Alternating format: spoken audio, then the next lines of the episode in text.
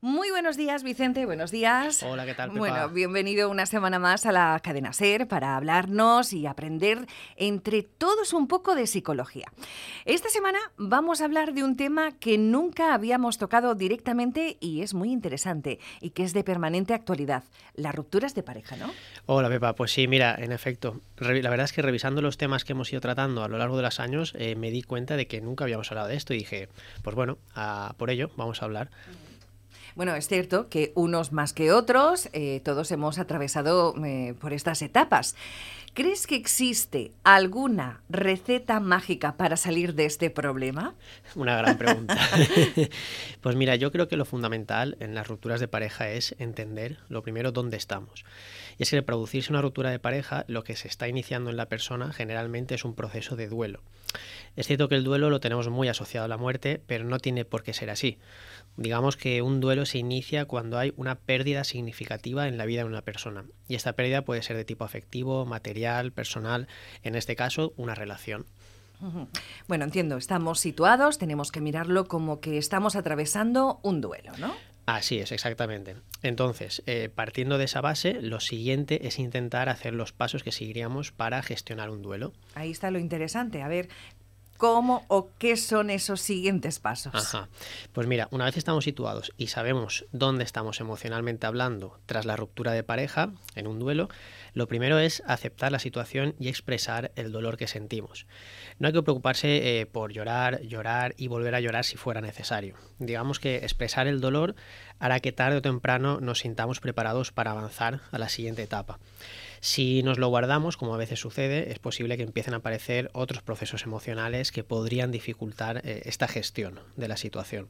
Hablamos siempre de gestionar la situación y no de intentar superarla, ya que superarla puede causar confusión e incitarnos a salir rápido de la situación, esa evitación del dolor en la que nos encontramos.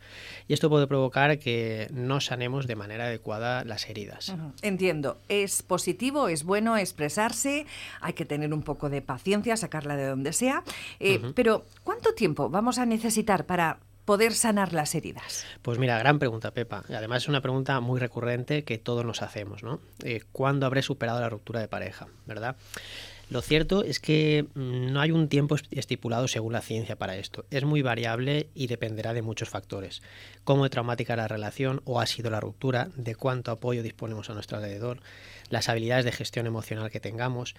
Mm, digamos que lo que está claro es que el tiempo no cura las heridas. Siempre será mejor adoptar un papel activo a uno pasivo en la gestión de la ruptura de, pareja. Y otra pregunta que creo que todos nos hacemos.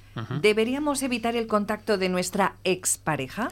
Bien visto. Eh, mira, la experiencia y los estudios indican que sí, aunque también te voy a decir que es cierto que en mi práctica clínica he observado que en etapas iniciales de una ruptura de pareja, la verdad es que la gran mayoría de la gente le resulta prácticamente imposible no contactar con su ex.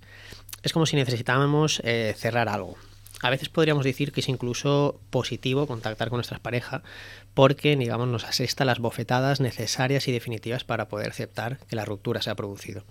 Aunque siempre es verdad que recomendaré que uno intente por sí perdón, que uno intente por sí mismo cerrar el capítulo sin necesidad de proporcionarse este sufrimiento extra que es contactar y volver a contactar. Bueno, esto es una toma de contacto solamente, ¿eh? porque este tema da para, para largo, ¿no? Y nos hemos quedado sin tiempo. Eh, dentro de 15 días eh, podíamos seguir hablando de este tema que es tan interesante, que quedan tantas cosas por, por saber. Claro que sí, Pepa. El próximo día seguimos con este tema y yo encantado de ayudar, ya lo sabes. Muy bien. Bueno, ¿dónde te podemos encontrar? Pues mira, podéis encontrarme en Mesque Salud, a mí y a mi compañera Claudia, que es también psicóloga, en la calle Ondara sin número y en el teléfono 630 65 9166. Pues para dentro de 15 días volvemos con gestionar todas estas herramientas eh, para las rupturas de pareja. Muchas Hasta gracias. luego.